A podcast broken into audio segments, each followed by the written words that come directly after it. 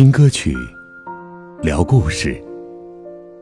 这里是无花果听歌，我是郑军。今天要跟大家聊的故事的题目是：为什么我一回头，你已白发苍苍？作者：叫。前年我去拉萨，在青年旅社。听着驴友们海阔天空的神侃，多半在讲攀登珠峰的事儿。其中有位姑娘，跟我们讲了这样一个故事：有一位年轻的登山爱好者，一次登山时遇上风暴，不小心跌落入冰河之中，没能被救出来。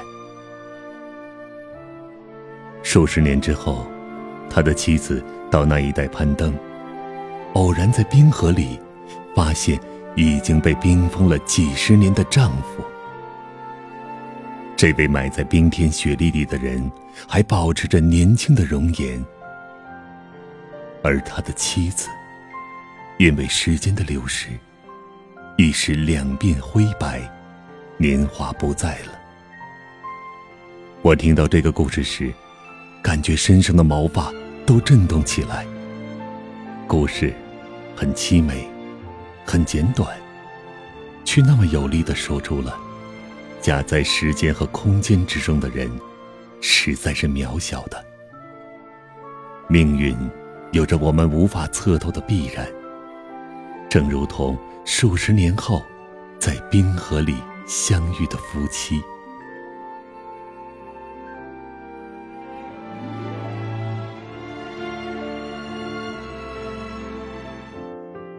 许多年前，希尔顿的小说拍成电影《消失的地平线》。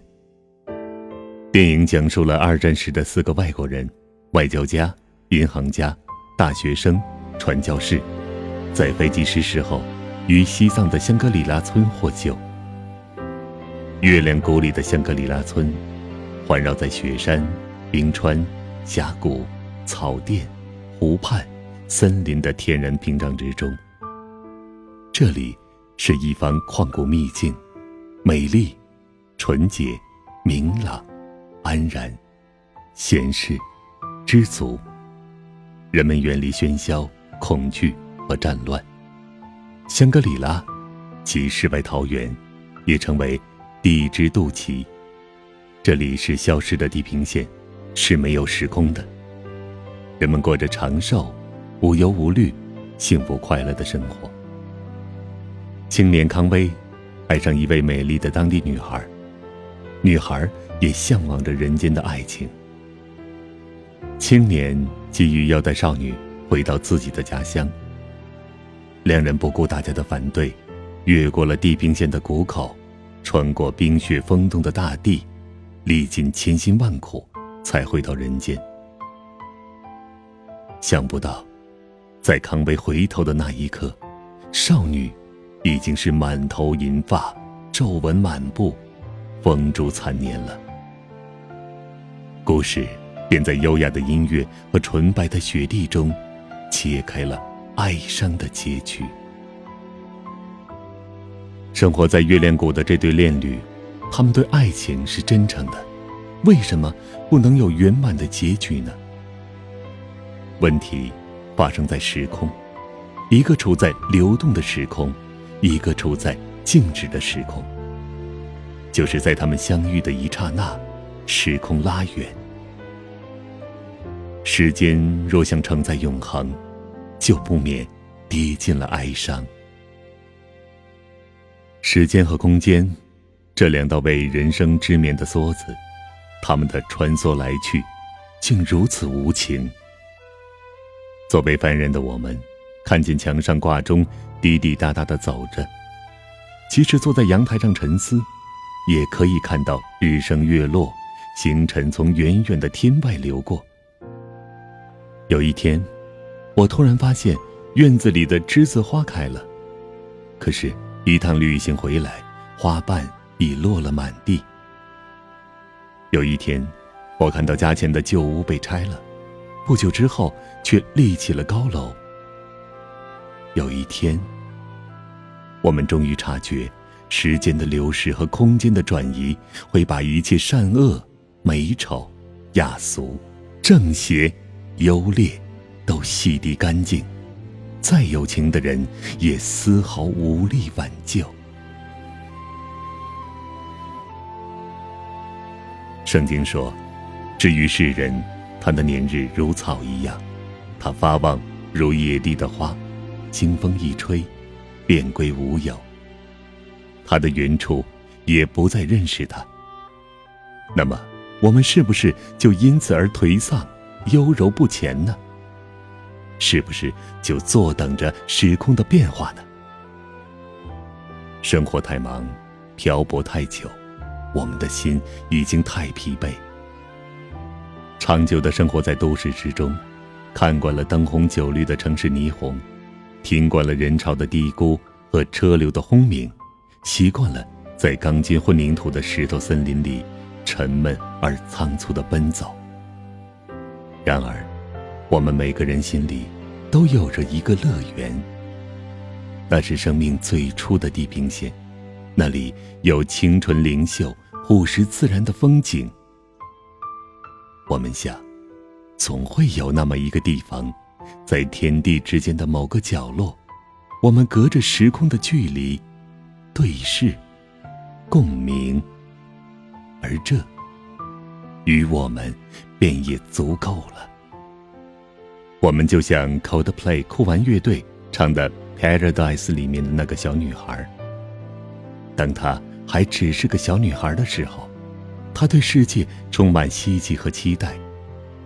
但这世界背离了他的愿望，于是他逃离世界，进入了他的梦境。他梦见了天堂。我们从很多文学、影视作品中，看到人们对永恒。时空乐园的追逐，很多时候，那些神奇美妙的事物，都只空有回忆。香格里拉在我看来，其实是人们的一种伊甸情节。根据圣经记载，造人是上帝最后的，也是最神圣的一项工作。最初，天空尚未降下雨水，地上却有雾气蒸腾，滋生植物，滋润大地。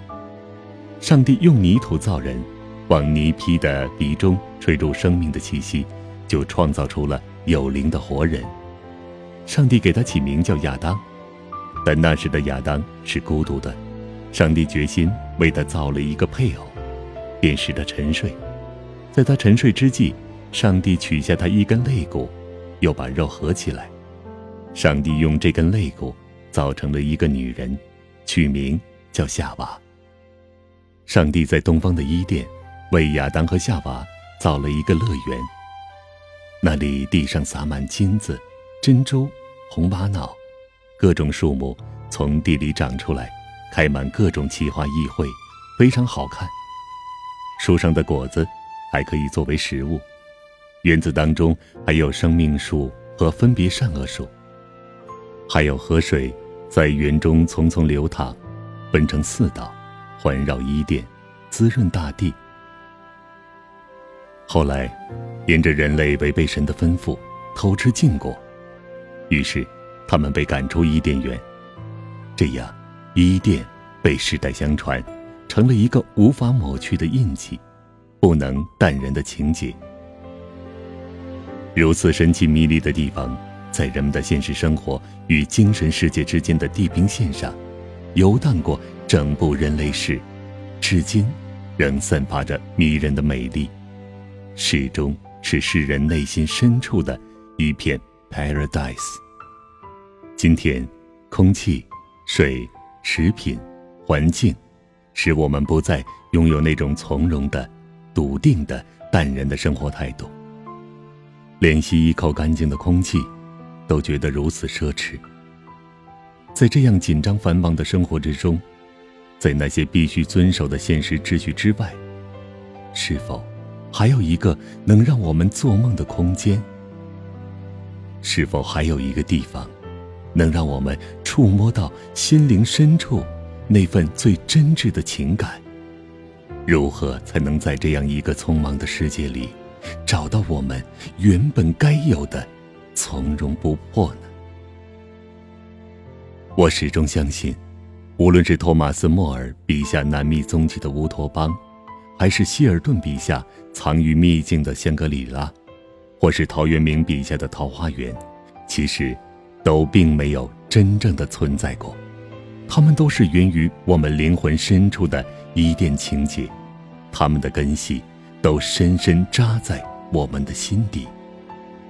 每个人心中都印刻着自己的 paradise，那是我们最初的家园，是我们灵魂的戳记。圣经说，这些人承认自己在世上是客旅，是寄居的。说这样话的人。是表明自己要找一个家乡。他们若想念所离开的家乡，还有可以回去的机会。他们却羡慕一个更美的家乡，就是在天上的。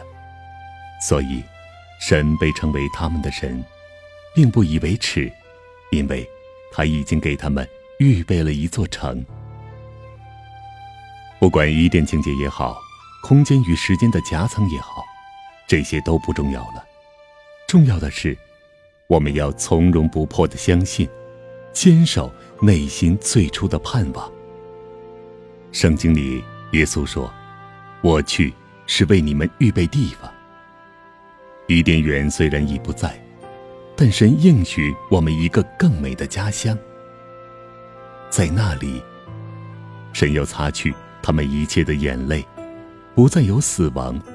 也不再有悲哀、哭嚎、疼痛，因为以前的事都过去了。好了，这就是今天的故事。你的心中是否也有你自己的 paradise 呢？你是否也期待着在天上的那个更美的家乡呢？我们期待你的留言和关注。如果你想阅读今天的故事，请关注我们的微信公众号“无花果听歌”。再次感谢你的收听。